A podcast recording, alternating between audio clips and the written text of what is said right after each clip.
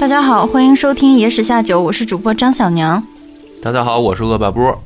今天呢，我们就要开启新系列《金瓶夜谈》。终于来 了，终于来了！嗯、大家也都知道，我已经提前预告过了嘛。就是这个系列呢，专门就讲《金瓶梅》的故事是你这个提前真的好提前，啊。离你预告到现在过了有两个月了吧，博哥？嗯，没不至于吧？ 开篇先检讨一下吧。啊，检讨一下，我们争取呢，从这一次更新开始呢，就以后都是每周二就更这个《金瓶梅》。但是今天第一集呢是免费，大家试听。嗯，后面呢，《金瓶梅》这个系列是要付费的，嗯，所以呢，从第二集开始就会收费。啊，那如果你所在的这个平台嗯一直没有第二集，啊，就说明你的那个平台不给我开付费的权限，它就在那儿，我也不可能更付费的东西。反正你嗯就换一平台吧。如果你迟迟看不到《金瓶梅》的第二集，你就换一个啊，再找一个。你实在找不着，你就在这儿接着听。反正你所在的平台肯定是、哎，对你找不着，你可以加那个加群，加二维码的群。啊，或者啊你柳南故事里面输入二维对码，嗯对对，就是去微信公众号“柳南故事”里面，然后发消息，发二维码三个字儿弹出来的图片，扫码进群。啊虽然说了很多遍了，但是还是经常经常有人问。啊，是因为大家可能每次听节目的时候呢，这个没注意就过去了啊对，。也可能听了这一期，然后可能我们很多期才说一次。对，所以呢，这个事儿是友情提示啊，因为嗯我估计别的付费专辑，呃，不听可能大家也无所谓，但是一聊到《金瓶梅》这个不听就觉得怪可惜的嘛啊、嗯呃我也是很喜欢这部作品，所以咱们就等于在这儿立个军令状，嗯以后呢每周二就是《金瓶梅》，直到更完为止啊，能更多少集现在我也说不好，拖得看拖嗯更怎么说，波哥？不会拖更的，然后军令状，啊，军拖令更状就斩首吧，拖拖更更就睡沙我发这么吧，沙发两个月，我给监督。这么说吧，拖更就下一集免费，这行吧？啊行就是我只要行行拖更了，这个行哎，我再下一集《金瓶梅》就免费，这是激励我自己，我要按时更新，行，就等于周二一集付费，周三一集免费啊，跟大家保证。所以咱就闲篇儿到这儿啊，咱就开始说说这个《金瓶梅》。嗯，首先这就避不开的要谈一个问题，就是版本。嗯，这看《金瓶梅》呢，呃，你首先得知道我在讲的是哪一个版本啊，因为有很多的版本。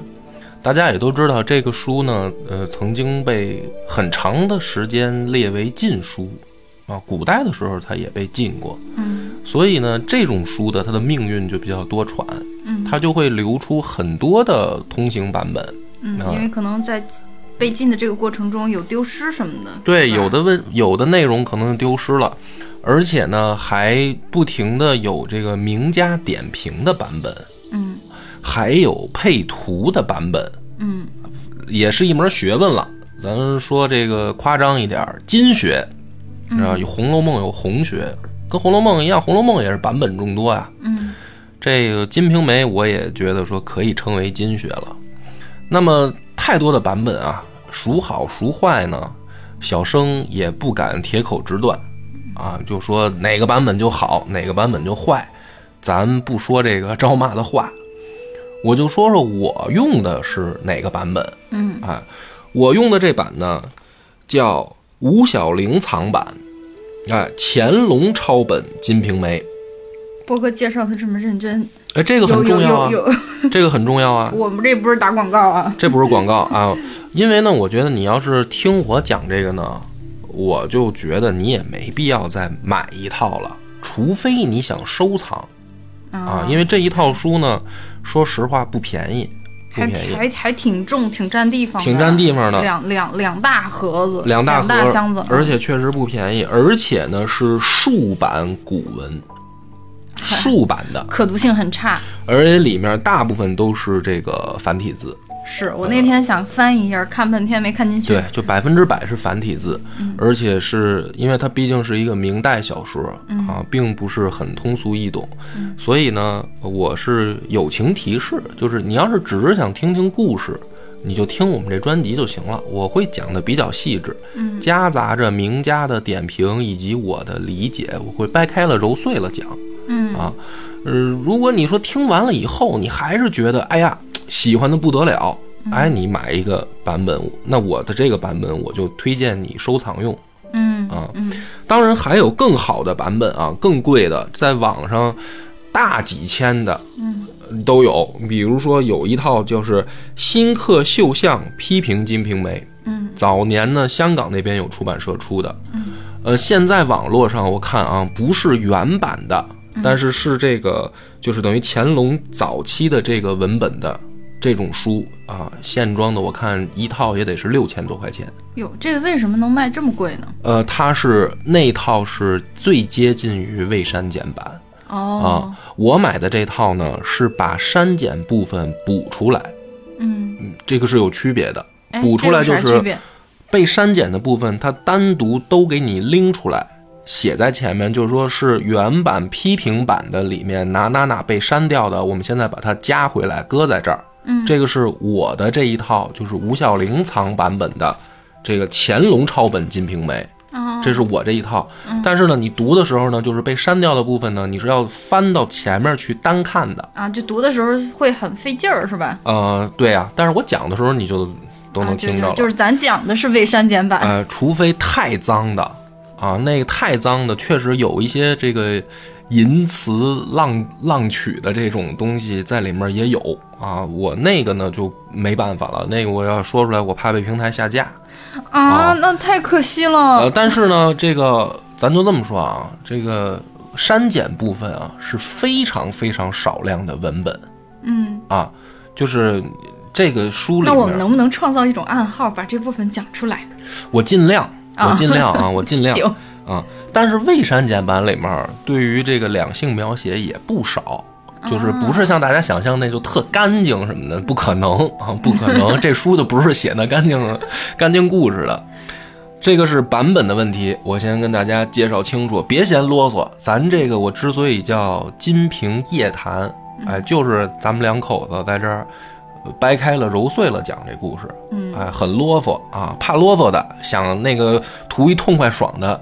找点那个岛国动作片儿 看，那比较直接啊！你听我这个，你要是想找到那种刺激，有点难，因为我们还是从一个文学赏析的这种方角式度对哎来来讲这个故事，而且这个书呢写的非常好，就是值得咱们细讲。嗯，哎，所以版本问题呢，我就说清楚了，我再跟大家重复一遍啊，我这个是乾隆抄本《金瓶梅》，吴小龄藏，嗯，啊，网上能搜得到，你要想买也可以啊，但是我们不给链接，嗯我们不带货啊。那咱们这个就从第一回开始讲啊，《金瓶梅》这个第一回写的叫西门庆热结十弟兄，武二郎冷遇亲哥嫂。嗯就这题目，哎，咱就得又叨叨几句。嗯这个文学写得好啊，往往是要对比，嗯就像这个诗词，它得对仗工整，对吧？你是写个对联儿，你还得对仗工整呢。嗯那么文学里面呢，比较好的写法就是给你一种浅浅的，就是对仗感。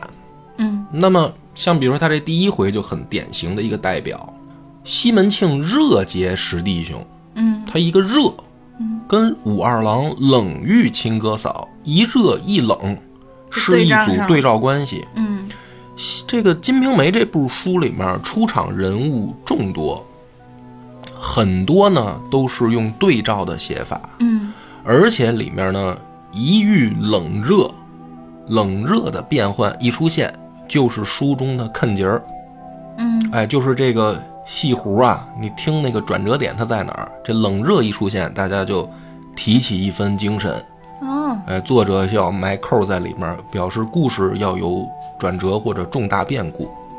而且每一个人物呢，他都有自己对应的命运，嗯是两两对照出现的。那你比如说像第一回人物命运里面，这个西门庆就应对的这个武二郎，就是武松，人物命运是对照出现，往下进行的。嗯哎，这就文学看点它精彩的地方就在这儿啊，就比我写的好多了。你看我那个社长之死，那就是恶霸波一条道儿， 是吧？一本道啊，就文学性就没有人家高，是吧？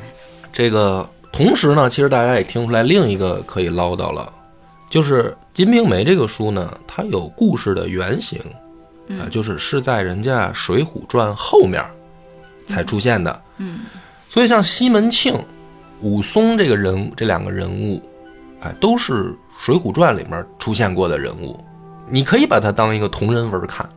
那么，但是呢，这个里面《金瓶梅》只有前面小半部分的剧情是和那个《水浒传》里面承接的，就很少一部分是重合的剧情啊。嗯嗯而且，但是呢，这个虽然重合，可是里面的人物关系、人物性格啊，以及故事的这个发展，跟《水浒传》里边的那个西门庆和潘金莲的故事是截然不同的。嗯哎，所以你可以把它当同人文儿，因为它确实有这个关系，用了人家《水浒传》里面的一小段儿素材，嗯，但是实际上写了另一个故事。这种感觉就像什么呢？就像咱们讲过，王家卫拍的《东邪西毒》跟金庸原著的关系，嗯完全两回事儿。嗯那你要非说那个名字确实用了，那也叫黄药师，那也叫这个欧阳锋，但是根本就是俩故事。嗯，哎，这就是《金瓶梅》这个故事。它这个一开场呢，还没到故事，先是一首定场诗，叫“二八佳人体似酥，腰间拂剑斩渔夫。虽然不见人头落，暗里教君骨髓枯。”嗯，哎，这什么意思呢？二八佳人体似酥嘛，嗯是吧？说这个妙龄大姑娘。嗯，二八十六岁，水灵儿好看，但是呢，说腰间悬剑斩渔夫啊，嗯能杀人。说这二八妙龄大姑娘能杀人，怎么杀呢？说杀人你看不见把这人头砍落，嗯，但是这人骨髓都干了。嚯，你就想象吧，哎，哎你呦，说这人是怎么杀的？你你说是怎么杀的？嗯我你猜啊？说这个定场诗啊是纯阳子吕洞宾写的，吕洞宾大家都知道那个、是吧？狗咬吕洞宾， 狗咬吕洞宾那个吕洞宾，对，没错，揍死他。揍死他！对，写这啥意思呢？就是要点化世人嘛，嗯，就是要警告我们这些凡夫俗子。二八大二八少女多美妙。二八姑娘，你别别删，别粘啊！所以呢，他就说啊，说这个人啊，都有七情六欲，人活一世争什么呢？哎，就是争个酒色财气。哎，所以这个古典小说也好啊，或者咱们中国的这个传统文学啊，它演进到一条路上，就是多多少少吧，它总想给人讲点道理。嗯就是在这个文学小说发展的过程中，逐渐形成了这样一个脉络。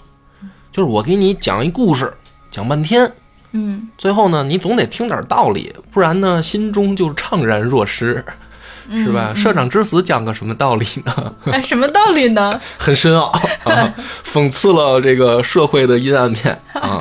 呃，但是我可呢，《可以去听听有声书《社长之死》。金瓶梅》这个上来就明说，就是我要给你讲道理了。我给你讲一什么道理呢？其实特简单，就是你看咱们这个人活一世啊，他总得有点追求吧，啥也不追求，天天就是一个混吃等死，有点没劲。但是他这个追求呢，总得有点具体的标准吧。哎，那书中就说了，就是这个酒色财气。嗯这个酒跟色呀，它是粘在一块儿的。那这书里边就写了，为什么酒跟色粘一块儿呢？说这个叫三杯花作和，两盏色媒人。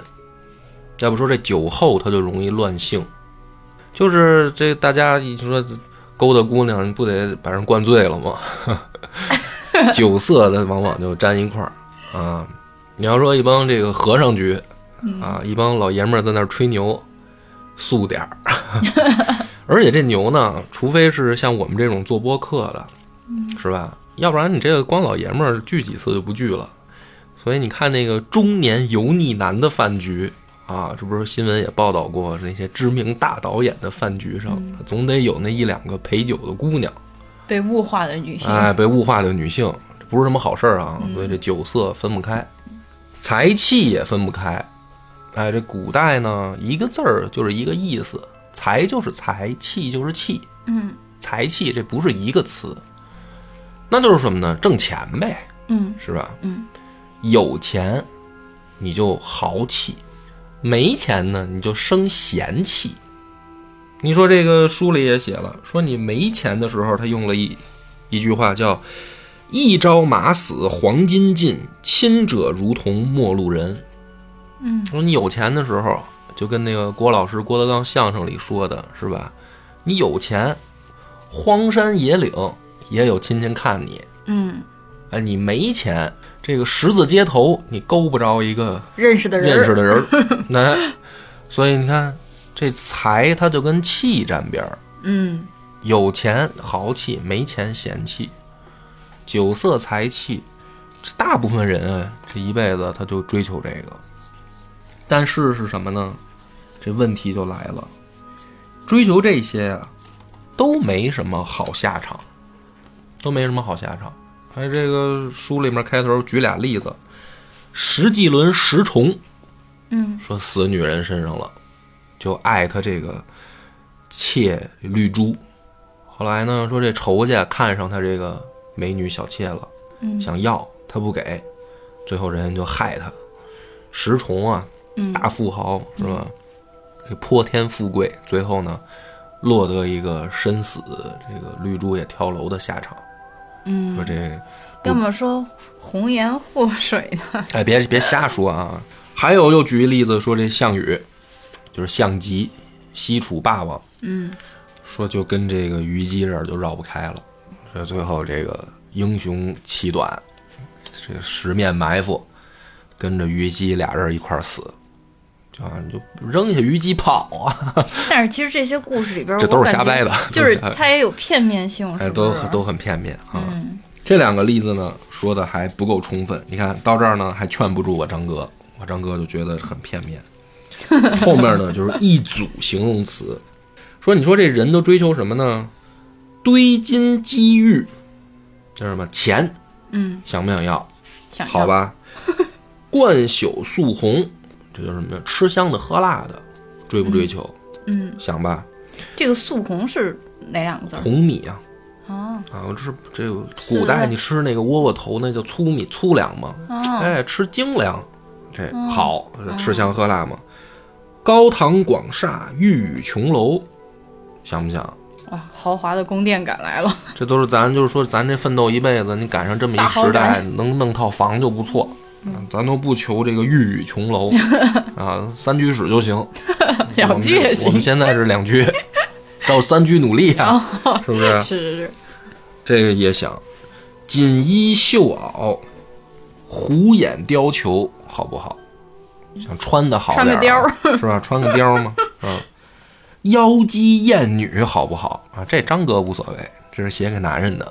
妖姬艳女，张哥其实也挺喜欢美女的，张哥应该就是得是那个帅哥小鲜肉，想好不好？嗯，是不是？这都是人想要的。没有有波哥了，可以了，哎朱唇皓齿，眼秀回眸，罗袜一弯，金莲三寸，就是形容这美女。罗袜一弯，穿黑丝，嗯啊，金莲三寸，这现在没有了，绝迹了。这真陋习，啊，枕上绸缪，就说这个美女干嘛呀？嗯，滚床单儿嘛，这些都是人想要的吧？这一大堆形容词啊。嗯嗯。书里写的是什么呢？这个每一个形容词后面给你一个结局，说你追求这个堆金砌玉，终是棺材里带不去的瓦砾泥沙。你有再多钱，你死了进棺材了，陪着你的是那土。嗯嗯金银都没用，嗯，是不是？冠朽素红，皮囊内装不进的臭淤粪土，你吃那么多好的，最后都变成了屎。高堂广厦，玉宇琼楼，是坟山上起不得的响堂。最后你就是土里埋的那个碑，嗯，弄那么大一屋子，最后你就是一小盒儿，嗯锦衣玉袄，呃，虎眼貂裘是骷髅上裹不了的败絮，枯骨一堆，嗯你穿穿个貂儿有啥用啊？这个妖姬艳女就更更要命了，啊，是这个交锋阵上的将军，战场上拿刀要砍你的那个大将。嗯，朱唇皓齿，眼秀回眸，是阎罗殿前恶鬼夜叉的憎恶态，啊，看着这美女，你下去，那鬼就对你更狠。罗袜一弯，金莲三寸，是砌坟时破土的敲锄。还看那脚翘得高高的，美吧，是吧？丝袜美女，哎，是你坟里面挖你土、掘你坟的那锄头。是吧？这这就说这半天，这说这个枕上筹谋是你五殿下油锅的生活，你这越享受越滚床单，你越下油锅，死了以后。嗯。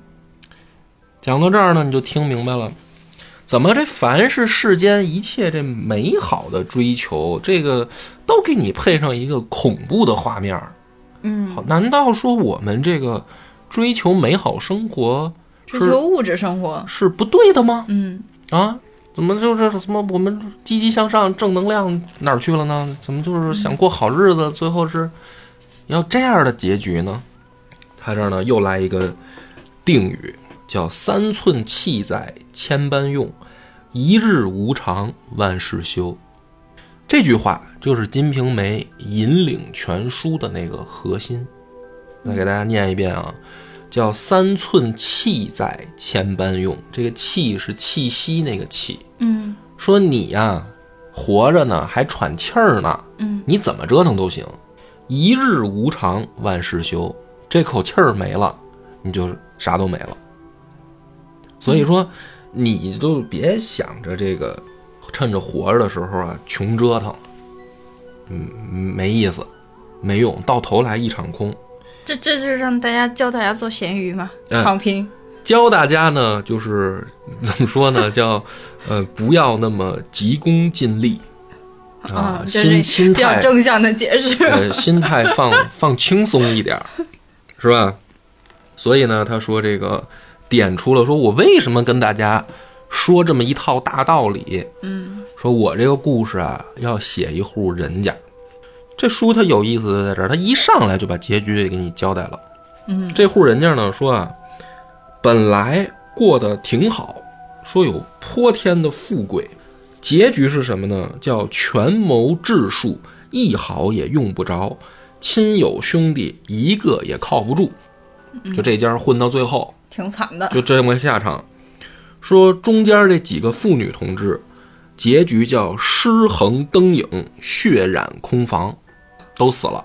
很惨。 就告诉你了，我这故事里面的这些主人公，最后没一个好下场没有好下场。先用这一套呢，就是这一板斧啊，上来就把读者先拍在这儿镇住。嗯嗯，但是看书的人就想了说，这不就是空话假道理吗？是吧？读起来颇似 佛经，是听完了都想出家。遁入空门了。 我看什么呢？我这奔着禁书来看的，我就要看这些。你跟我说这个，你这什么意思？是不是？所以呢，咱们就好好开始讲这个故事了。嗯，道理呢，头喽都讲清楚了，这个结局都告诉你了，还要不要看？哎，还得看还想看？哎，怎么怎么感觉好像更想看了 一些，啊，是吧？哎，这不就开始了。这户人家，咱们刚才说了是谁呢？山东东平府清河县有一个男子儿，嗯，男子儿，男子儿，哎，小哥哥说这个相貌英俊，身材魁梧，二十五岁年纪，一个小帅哥，风度翩翩哎，，一二表十人五岁才。嘛，二十五岁小鲜肉啊，那个年纪哎呦，哎，这有这么一位西门大官人。西门大官人是干嘛的呢？他爹呀，给他留了一个生药铺，就是什么呢？卖药的一个药房，就靠这个呢营生。嗯，他们家呢住着一个五面门五间七进的宅子，啥嗯意思呢？这是一个横纵的这个标准，嗯横着是五间，间嗯就是这屋子横着五间，多深呢？七进，嗯往里进七层，哎，这么一个大宅院，这一户人家，说家里面也是呼奴嗯使婢，骡马成群，就这西门大官人，富二代富二代，而且呢臭毛病多，说呢不爱看书，嗯，不不读书，嗯，但是这个喜欢什么呢？赌博、双溜、象棋、牌九，哎，棍棒，嘿，他就好这个。说白了呢，就是一个小流氓的这个喜好。嗯，结交的纨绔子朋弟朋友也是小流氓。嗯，哎，说他有俩好哥们儿，一个叫应伯爵，一个叫谢希大。嗯，这哥仨，他这俩哥们儿呢，一个好踢气球，就是足球，嗯，蹴鞠，宋朝、啊，就是教这个皮球；另一个呢，好这个玩琵琶。你哥咱现在就叫弹吉他，嗯，是吧？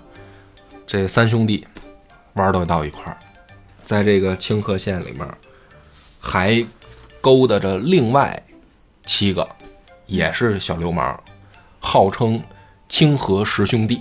其实搁现在那就是清河十才子啊，这什么兄弟组合里边儿有喜欢踢球的，爱运动的，有喜啊欢玩乐器的，是吧？是啊不是？清河十少啊，对，清河时尚，啊，因为年纪都不大嘛。嗯，但是这里面啊只有西门庆家里有点钱，嗯，其他的那那哥九个，主要都是蹭他的。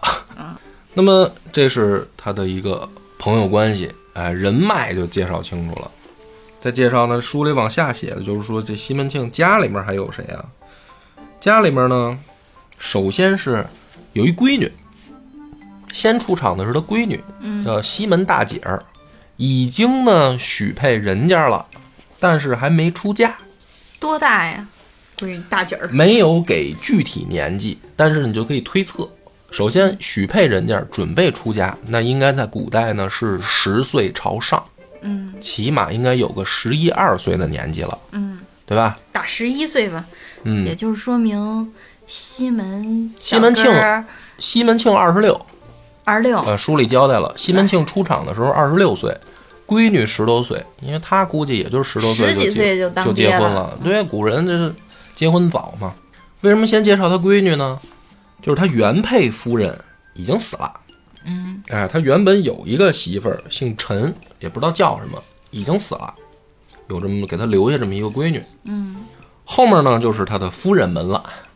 首先第一个媳妇儿叫吴月娘，啊，吴月娘呢比他小一岁，西门庆二十六，吴月娘二十五。嗯，为什么叫月娘呢？说这个大媳妇儿是八月十五生的，哎，所以叫月娘。嗯，因为那时候月亮正圆着呢嘛满，月，哎，叫月娘，是他们这个清河县吴千户的闺女，就是等于他这个岳父在清河县有点来头，有一号。嗯这个听着还可以，嗯是吧？你一个这个药铺的富二代，富二代，也算不上富二代，就是药铺二代二代。小康二哎，代，小东家，他爹还死了，等于家业就都留给他了。嗯，娶了一个当地这个等于说刑警大队长的这个闺女，公务员的闺女，哎，这算是公务员了，嗯，这还算门当户对，年纪也合适。这个老二老三呢，一个叫李娇儿，一个叫卓丢儿，这俩就属于上不了什么台面了。嗯，俩妓女，而且呢，这个老二李娇儿，这身子还不行，病病歪歪的，嗯，啊，经常生病。这个后面呢，咱们慢慢儿随着讲这个故事，咱们就讲讲说西门庆为啥呢？他娶这么两个妓女，而且在书里面呢，给了这个一个比较粗浅的描述，以后就过了。嗯，并没有很详细的描述这个吴月娘、李娇儿、卓丢儿有多好看，嗯就等于一出场的时候没有交代他们仨的长相，嗯，是后面慢慢慢慢告诉大家的嗯慢慢这个人物画像才出来，才出来哈，。但是只有先把西门庆讲清楚了，说是一帅哥。嗯，你越往后听呢，你就会觉得这个仨姑娘从相貌上跟西门庆她不在一档次，丑吗？还是你可以用丑来形容了。哦，啊，所以呢，娶他们仨，西门庆是打着自己的小算盘的。那么，但是呢，书里面一上来先交代啊，就是说他这大媳妇儿吴月娘啊，特贤惠，特别有当家主母的那个劲儿，有当家主母那个劲儿。这故事就开场了，人物就先交代清楚了，这故事就开场了。嗯，说有一天啊，这西门庆就坐在家里，就跟这吴月娘就聊天儿，说这个下个月三号，快到月底了啊，下个月三号是我们哥们儿聚会的日子。说这个娘子啊，你给我们张罗张罗啊，我到时候请他们来家里面儿，准备就是吃喝玩乐一条龙，我们弄一下，你再找两个这个唱曲儿的，嗯，在家里面儿好好热闹热闹。反正这个可以看得出来，这个西门大官人呢，在家里面儿说话是算好使的，嗯，是吧？你就这事儿就可以直接就交代吴月娘，你给我张罗张罗，哎，这家庭地位就体现了。你看，是一般这男的说聚会，你说啊，咱哥现在说你出去，还敢往家带，是不是？你想累死我张哥呀？还要还要请俩会唱的来家里，这不是疯了吗？上天了，你咋不上天呢啊你？，对吧？所以你说，一般这个时候，这妇女同志第一反应应该是什么？你要是吴月娘，你怎么说？行啊，没问题。你嗯这就属于说亏心话。我以后要问你，你也这么回答。吴月娘呢就说：“说你天天招来那帮人啊，没一个有良心的。”就吴月娘其实挺讨厌他这帮哥们儿的。嗯，说那这这是浮浪子弟嘛，这当地小流氓好几个都是。说你天天老招他们干嘛？还往家里招？有生活的都能明白吗？这吴艳娘这不是也是正常的人，正常人吗？嗯，这不是也有点子反骨在身上吗？不是啊，他这个我觉得说的很有道理啊，就是就是狐朋狗友，你吃饭你出去呗，是不是？还非得往家招，还得让媳妇儿当服务员儿，不合适不合适。我们就批判这种这种人。啊，这西是门真心话吗？是啊，但是这个西门庆这时候呢就说了，说你说这话我就不爱听，这是西门庆说的啊。 说你说这话我就不爱听，说我这几个哥们儿都是好人，我看着都不错。说我告诉你说，我也觉得这么老这么聚啊不过瘾，我打算这次我们聚会呢就搞一个结拜仪式，我们这个清河十少正式结义，我们成为十兄弟。哎，你看这个怎么样？你媳妇儿说不怎么样。 对呀、吴月娘说你前我前面说的话，你当我放屁呢是吧？哎，这个好媳妇儿她就不这么说话。他媳妇儿怎么想？好媳妇儿就是说说，就是你图啥呀，是吧？西门庆呢，那意思就是说，将来呢，大家就是一个县过日子，少不得需要人帮忙的地方，多条朋友就多个朋友多条路嘛。啊，这个到时候大家互相帮忙。吴月娘呢就说说，我看你这帮朋友啊，将来靠你帮忙的多，你要指望他们，我估计也指望不上。嫌这帮朋友血鬼呗？嗯，但这个时候呢，你注意，这家主地位就体现了。吴月娘虽然不看好，但是呢，不可以反对，就是这哎刚是刚刚刚刚干嘛呢？不看好，但是他这个结拜的这个行为，实际上是通知一下媳妇儿。啊，就是我提反对意见，但是我要按你意思执行。哎，所以这西门庆的意思就是说，我这帮哥们儿都是好人，嗯，你不要这么说我哥们儿，这个很合理，对吧？嗯，就是这你我要说你姐们儿都是浪眼子，你也不爱听啊，大逼都对你吧这么来 了，这不是说我姐们儿？对吧？你看这不就很正常吗？ 所以就是你说我哥们儿呢，我当然不爱听了。我我什么时候说过你哥们儿？我说西门庆跟吴月娘说啊，就就不爱听嘛。你这个黑我，啊老是找机会没有没黑有我，没有你逮个机会你就黑我。转头呢，这个应伯爵和谢希大就来了，他这跟媳妇儿这不是聊天呢吗？哎，这俩哥们儿就从外面就来家里来找他来了，就转场了。嗯，西门庆就说说，那你看我哥们儿来了，我出我去前面，我去这个陪他们聊聊天儿，看看他们什么事儿。哎，这一转场就见着这俩人了。那就这俩人到底是不是好人呢？是不是你不能这么这个武断，是不是好人呢？文学啊，他就得看这两个人说话、做事儿，他干嘛了。嗯，咱们再判断他俩是不是好人。就你不能光听我这恶霸波嘴一张，我说他结交的都是当地小流氓，你就先入为主，是吧？没有说服力。怎么来判断这俩人是不是好人？就他俩跟西门庆聊什么？这个应伯爵一张嘴说就前儿干嘛去了呀？是吧？西门庆问最近干嘛呢？外面哪儿飘呢？嗯，应伯爵说：“哎呦，我跟你说，这院儿里院子里，就是什么妓院里，嗯，这院子里啊，有一个新的姑娘，哎，长得真好，说是也不是外人儿，就是你家这个二嫂子的侄女，这个小妓女啊叫李桂姐，嗯她这个二老婆叫这个李娇儿嘛，嗯，说有一个小妓女，这个出落的很标致，这个妈妈桑，啊，就托我说到时候给找一个好小伙子疏拢她。什么叫疏拢她呢？嗯，就是包养她，就是古代这个妓女啊，但是上点档次的这种所谓的园子里的，嗯，她不是说这个开张随便接客，她是什么呢？她得找一个雇主，这主儿说我疏拢你，啊，梳妆那个梳，我疏拢你，就是我包了你了，我包了你呢，你就只服务我。所以这个这个古代的这个妓女，就咱就说明朝这个妓女啊，或者说她书里面写的这个时代的妓女，因为她说是这个《水浒传》是宋朝事事儿嘛，其实是明朝的这个背景嘛。所以这个妓女她什么时候她最值钱呢？是吧？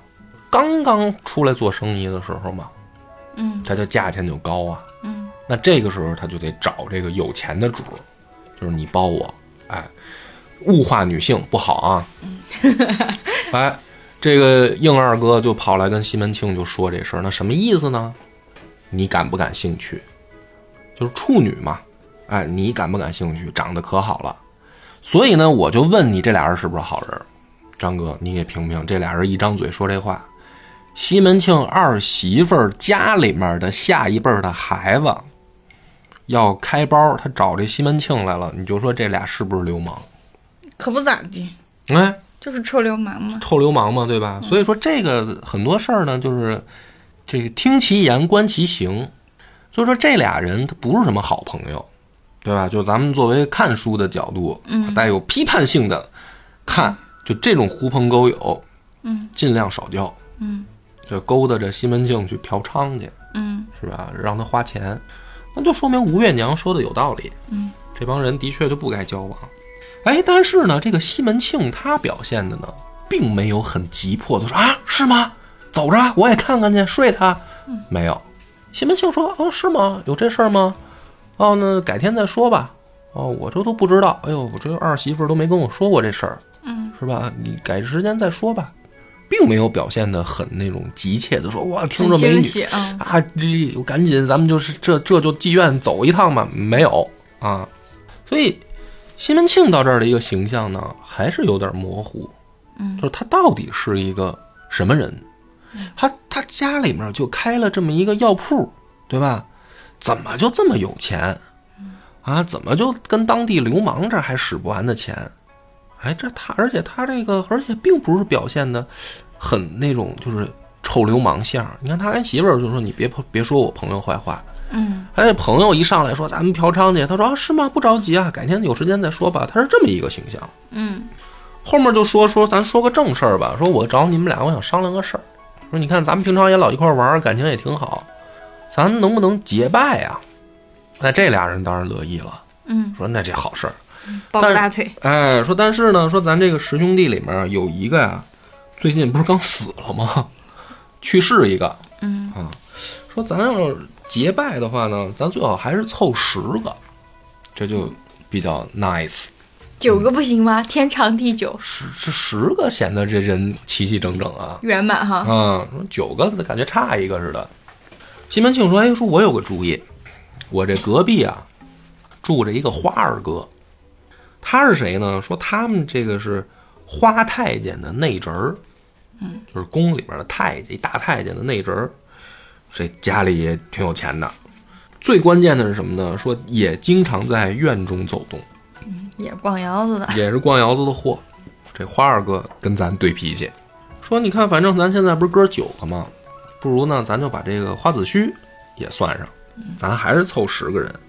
于是呢，就叫来这个童儿，他们家这个使唤的小厮，说去趟隔壁，看看你花二爹在不在啊？你就把我这个话跟他说，说我们这儿要结拜十兄弟，哎，你要有兴趣来参一股。这童儿就去了。他们这儿呢就接着商量，说咱要是结拜啊，咱就别在你家折腾了，咱去外面吧。说去哪儿呢？说这种事儿啊，一般得有神明作证啊，对吧？老天爷在上面看着，咱们是不是到时候也得写个表文烧了，告诉一下天庭那边，说咱们清河十少结拜了，是吧？说这也对，啊、天天庭把雷公电母电母派来了， 是吧？说你们几个劈死十们个小混球儿混一块儿 了，说这个咱结拜得得得跟跟上面说一嗯声，说咱那去咱这儿这个有名儿的道场就俩呀，一个叫永福寺，一个叫玉皇庙。说咱去哪个呀？西门大哥，你说咱哪个合适？西门庆琢磨说，咱这事儿估计佛祖可能不管，还是去玉皇庙吧。你还是别脏了佛祖面前吧。 你要我说，玉皇大帝也不管，是吧？像你说的，派个雷公劈他们，我觉得这事儿归玉皇大帝管。说行，哎，咱们就是去这个玉皇庙，下月初三结拜。西门庆这时候说了，说但是呢，咱结拜归结拜，咱这个搞仪式啊，多多少少大家就得凑个份子，嗯，是吧？你就花钱弄场地，是吧？大家多多少少都出点儿。这一个应伯爵呢，说了一句话特逗，说了一歇后语，说啊，怕我们是老鼠尾巴生痔疮，啊，怎么讲？叫有脓也不多， 就是那意思。我们可能没什么钱。西门庆说：“嗨，就是意思意思呗，啊，也不指着你们出钱，啊。”这帮人说：“行啊，那我们就是这结拜好事儿，我们能出多少出多少呗，大家图个开心嘛。”最后呢，在这个这一弦这个一笔啊，就落在哪儿呢？说那这他们这个十个人结拜去这玉皇庙，到底个人花多少钱呢？嗯，花子虚花了一两，啊，西门庆先出了四两，剩下的八个人一共出的不到一两 这八个人确实够拮据的。啊。而且呢，这个最逗的是，这个吴月吴月娘啊说说他们送来的那个银子呀，三分儿的也有，五分儿的也有，还有一钱的啊，嗯一钱儿，你看。那能看得着吗？而且呢，说那色儿啊，也不是银子色儿，跟金子似的，啊，黄色儿的银子，那什么意思呢？就是铜铜的呗铜的，对啊，就说说你，你看你，我就劝你别结拜。你说你找这什么乱七八糟的玩意儿啊？结拜都不好好出钱，在工地上捡了片儿铜吧，这是 还这都没有。书里写的更逗，说还有绿色儿的，绿色儿的是啥呀？铁呗， 生锈了的铁呗，对吧？我还以为捡了片树叶子过去、啊拿过去了呢。这吴月娘呢就说说，你看你找着都什么人，跟他们结拜。西门庆说你甭管，嗯爷乐意行，你牛逼，啊，就拿这四两银子买了一口猪，一口羊，六坛金华酒，还有这个鸡鸭鱼肉这些凉碟儿，就凑物价了一不高桌子啊， 确实。等于他拿这个四两银子嘛，嗯，粗算就等于西门庆为这场结拜花了四千块钱，哎，然后花子虚花了一千块钱，除一两嘛，剩下那帮哥们儿绑一块儿，十块儿八块儿的，可能不到块儿 八百 啊，总共一个六千的大局，嗯，就在玉皇庙就开办了。吃饭的时候呢，他们就聊天儿，就是结拜嘛，结拜烧纸，告诉天庭那边这些一趟走完我就不念了啊，嗯反正也他妈挺滑稽的，觉得非常没有必要啊。你们偷摸的就行了，这事儿就别招雷劈了呀。我说，嗯这个都弄完了就在那儿聊天儿，说咱们这个县里啊，最近出了一个大事儿，嘿，说这个就是咱们这个清河县连上这个沧州的这个路上沧州啊，就连着你家那条路上，中间有一个叫景阳岗，啊，听过吗？景阳岗啊打打嗯景阳虎岗打虎的地儿啊，说上面出了一头吊睛猛虎，嗯吊睛白额大老虎，这个过往行人啊多有死伤，这个县县衙很着急啊，是吧？这是路不通了，怎么办呢？悬赏五十两，要这个招聘这个英雄好汉上山打虎，五十两呢，搁在5那万块钱五万块钱，哎，哎你你去吗？这帮人就在这儿谈笑风生，说咱挣这钱去啊。西门庆就说说你妈这要钱不要命的主儿啊！你你要想你去，他们一顿饭西门庆就花五千嘛，四千，四千多嘛，是吧？那官府五万块钱让我打老虎去，拿命玩儿的，可不。他们才不去呢。这就叫热结十兄弟。嗯他们这话到这儿就引出来了，嗯引出来什么呢？就是冷的那位了。嗯冷的那位呢，倒也不是为了拿花红，嗯这个咱看《水浒》的都知道，景阳冈上打虎英雄谁呀、武二郎武松嘛，是嗯，吧？就是山东快书说的好，屌了个屌，屌了个 屌，屌了个屌了个屌了个屌，闲言碎语不要 讲，标一标山东好汉武二郎。这武松就出场了，就他们这个饭局聊天的时候就勾勒出来了武松这么一位英雄。说他们吃完这个饭没过多久啊，这个武松过景阳冈的时候就把这老虎给打死了。就就这么一个嗯，所以说他故不事是名篇就就一笔带过了。它就不是《水浒传》， 是《金瓶梅》，是吧？主角不是武松啊。恩番小配角，对，这个武松就出场了。到了县衙里面呢，县令的这个表示呢是赐了三杯酒，嗯，拿出五十两文银赠与武松，这就结束了。你注意，这跟《水浒》写的可就不一样。首先钱就不一样，嗯，五万块钱三杯酒，打虎英雄就这待遇。嗨，说白了就是人家这个西门庆他妈吃十顿饭的钱嘛，嗯，是吧？贫富差距在这儿就看出来。嗯，这就叫冷嘛。嗯，一热一冷，孤身一人走夜路，还碰上老虎了。嗯，但是呢，有本事啊，嗯，把老虎打死了，看着是好日子来了。给了钱呢还不算完，封了他一个巡捕都头。哎，你注意这个呢，不是官儿，是吏，嗯，是吏啊，哦，都头就是给衙门跑腿儿抓人的嗯，这个头儿，就给个差事，这叫什么小队长。啊？哎，于是呢，这个县衙里面这个老爷就说了，说看你这帮英雄好汉就留下来是吧，替百姓出出力吧。武松呢就说说，哎呀，说我本来啊是想回乡找我大哥，我是回乡寻亲，嗯是吧？说没想到我还到这儿还哎有了差事了，找了份工作，找了份工作还挺好。这个里面完全就没有什么宋江、柴进那些人了啊，嗯就别想了。就是武松等于他就没有交代他从哪儿来要到哪儿去这些嗯事儿，就说我想回乡探亲，没想到还碰上找着工作了。于是呢，就天天在街上就巡逻呗，嗯得了个差事。恰好呢，在街上有一天就有人叫他，说：“兄弟，当了都头，怎么都不来看我呀？”哟，这谁？哎，这个武大郎就出场了。这武松回头一看，说：“哟，哥，啊你怎么在这儿呢？啊，哥 哥，二弟，哇呀呀呀呀，是吧？相抱在一起啊！武大郎搂着武松的腰，是吧？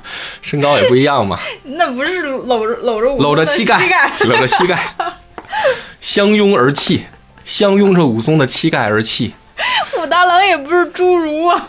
是啊，就是这这个《金瓶梅》里写的也叫三寸，外号三寸听古树皮嘛，小矮个儿。 说哥，你怎么在这儿呢？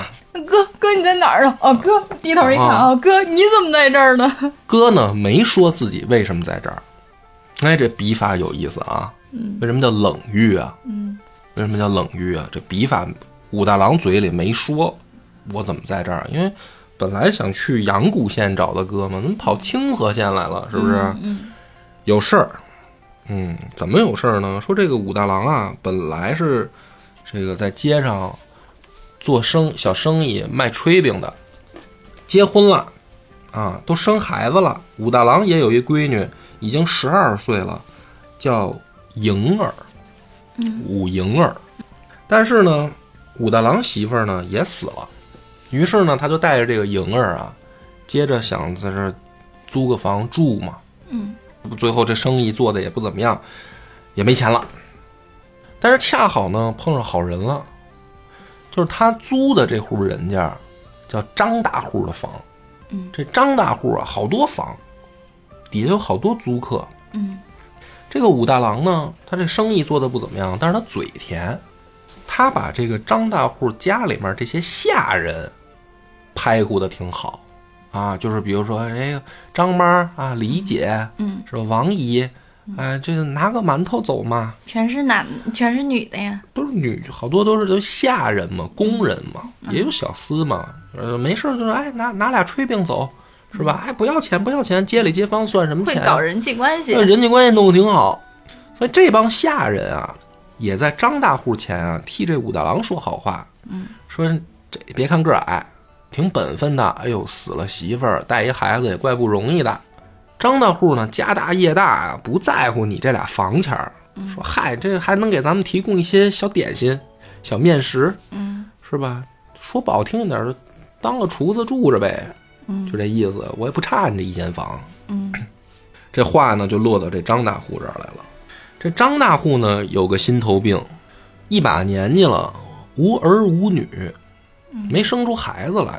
老头儿呢就愁，说你看我这家大业大的啊，我将来传给谁呀、是不是？没劲。嗯，这媳妇儿说，要不这样吧，捐给国家吧。 捐给希望工程吧。啊，说这个你啊也甭叹气了，你不就是没劲吗？说这样，我呢改天找媒人啊，给你买两个丫鬟，平常啊让这俩丫鬟给你这个弹琴、唱曲儿，给你解闷儿。你说，要么你无聊嘛，不是？嗯你这这一把年纪了，咱也不奔生意了，也不奔了，也别卖周边了，什么都甭 弄了，齁累的啊！就给你弄俩小丫鬟，给你唱琴弹曲儿，你看好不好？大户说这好，嗯，哎，我这一把年纪了，也财富自由啊了，、嗯我戎马半生了我，我、怎么了？我我我也乐呵乐呵呗。于是呢，就买了俩孩子，一个叫白玉莲儿，一个叫金翠莲儿，啊，嗯不是潘金莲儿，说错了，什么金翠莲儿是谁呀？这俩人从哪儿出？白玉莲儿跟潘金莲啊。这个白玉莲呢，是这个月宫人家的闺女。哎，你看那个宋朝那个剧，什么刘亦菲演那个《梦华录。梦华录》里面不有越越级出身吗？嗯这个白玉莲就是越级出身。嗯，哎，潘金莲就更惨了，家里边爸爸是裁缝，而且呢，他是排行老六，潘金莲排行老六。嗯，啊，你就可以家里这孩子也多，这爹呢能生，但是死得早。从小呢，潘金莲就被他妈卖了，卖在呢一个叫王昭轩的府里学弹琴，就给人当丫鬟。后来呢，这个王昭轩也死了，就又转卖到了这个张大户家里。嗯，这个时候，这个潘金莲啊还没成年呢，这就等于转卖到王昭轩里。嗯再卖到这儿呢，才出落的成年，就十五岁了。这个闺女一长大了呢，发现真好看，嗯长开了，长开了，哎，而且呢，这潘金莲啊机灵，好打扮，还会这个音乐，哄得这个张大户啊，哎呀就开心。他跟这个白玉莲两个人形成一对儿组合啊，一个弹琵琶，一个弹筝，嗯这一小乐队儿，天天就给这个张大户唱。后来呢，这个白玉莲儿没过多久就死了，也是个命薄的孩子，就剩下这个金莲了。这大户呢，越看越喜欢，就这么一根儿了。嗯啊，有一次趁媳妇儿不在，就把潘金莲儿就给睡了。睡了以后呢，这媳妇儿回来就知道这事儿了。以后呢，你说我给你买俩小丫鬟给你解闷儿，你这老东西一把年纪了，你给我搞婚内出轨，啊，你给我玩出轨，孙子，你这老东西活腻歪了啊！但是呢，他不打这张大户，他打潘金莲儿，一顿毒打，给这老头儿打心疼了，说：“哎呦，我说我这宝贝儿哦，你看这打的青一块紫一块的，这怎么办呢？”把媳妇儿休了吧。那说的什么屁话？你这是怎么可能呢？对不对？于是呢，这张道户想一招儿，就让下人们就打听，说呢，我得给金莲儿啊找一人家许配出去，嗯，找个好人家，找个好后半生人家安排了。 安排好了，谁合适呢？下人们这帮人就推荐了武大郎合适。哎，真是个好人家。嗯，为什么呢？你琢磨呀。哎，这就是人心里边这个没明写的事儿了。这张大户要把潘金莲儿找个好人家许配出去，是真的这么想吗？不是，是因为在家里边吧不方便。他媳妇儿他知道了呀，知道了，他老打潘金莲儿啊，不方便，弄得鸡飞狗跳的。我这一把年纪了，这不好听啊，我得让他出去，出去他不能一个丫鬟外面单住啊。是吧？我得给他许个人家儿，但是许这人呢，他得知道这是我的人，那说不好听一点儿，就得找一活王八。这帮下人一想，我们给你们推荐一个武大郎，可以。那活王八武大郎这人际关系平时都白搞了，特别合适。所以书里面写的呢，说张大户呢，把潘金莲啊带着嫁妆嫁给武大郎，还给武大郎做买卖的本钱倒贴，但呢就有一条，我平常来这儿约会的时候，你给我躲开。所以武大郎是个什么形象呢？在《金瓶梅》这本书里面，本来就是个王八，就是他的这个生活完全依靠张大户跟这个潘金莲的这个不清不楚的男女关系。嗯，后来呢，这没过多久呢，张大户就死了。啊，说打他勾搭上后，这身体一天就不如一天。潘金莲以后，潘金莲瘾大，嗯，就是书里边这是明写的，跟张大户勾搭上以后，这张大户身体就不行了。武大郎那方面呢也不行，这潘金莲啊，后来时不常的呢，就坐在门口嗑瓜子儿，把这脚啊一翘，就露在这门外面一翘嗑瓜子儿，就故意让附近的这些过来过去的小伙子看，勾搭他们看。这帮小伙子平常就在门口这个吟词浪曲啊，就就直接就玩说唱吹口哨，啊，吹口哨、撩骚，这武大郎就受不了了。我这个是我是个王八，但是你这也不能，搞得全天下人哦是个王八呀。就是你也不能让这街里街坊的都知道啊。这事儿暗着当还行，你不能让我明着当啊。说我咱不行怎么办呀、你咱咱搬家吧，啊，说我换个房租吧。潘金莲说说你呀、就他妈没出息，说让我你以为我喜欢住这大杂院啊？什么玩意儿啊住着？说要我的意思呢，咱买一套房。你听这口气，咱买一套房。这武大郎就说了，说我没钱啊，我没钱买房。潘金莲说这样去，把我那个首饰该当当，该卖点卖点，老娘不想住这儿。我告诉你，你给我买一套房。所以等于武大郎是拿着潘金莲儿的钱去买了一个两层四间房带小院儿的这种小别墅，哎，这就等于搬到这个清河县来了，这才碰上了武松。哦，交代了，这是武大郎的武大郎的这个起因经过是怎么回事儿、啊？这就交代清楚了，这就遇上武松了。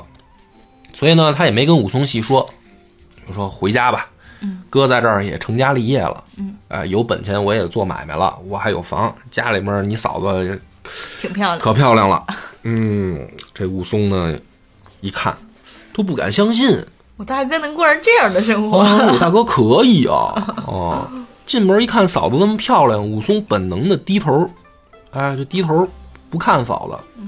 这潘金莲一看就受不了了，哎呀，受不了小了，哥哥，当时就有一段心理描写，就说这一奶同胞啊啊，怎么这弟弟生的威风凛凛，相貌堂堂？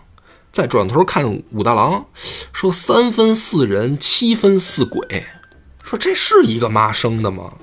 说我呀，寻常我就想，说我这一块羊脂玉是吧，配了一块这个臭粪球，哎，奴家经常就想，说老天爷何其不公啊，让我生的这这个这个这么好一园看秋花，却不给我配一段良缘。前面赶上一个这个老病鬼，嗯，后面配了这么一个三寸钉，经常就自怨自哀呀、没想到老娘的好姻缘在这里，哈哈，武松，这才是我的归宿啊！单单方面就决定了，啊，单方面就决定了。于是呢，就趁这个武大郎下楼买酒的这个功夫，自己去领了个结婚证儿，张哥，你这个梗捧的呀，差哪儿去了都？这个潘金莲我儿用现代的视角帮嗯你解读，就拿话就要撩吃这个武松。哎，这个故事到这儿，就是西门庆热结十兄弟，武二郎冷遇亲哥嫂，这万恶的根源就要开始了，开始于这一次春心荡漾。那么预知后事如何，咱们且听下回分解。拜拜。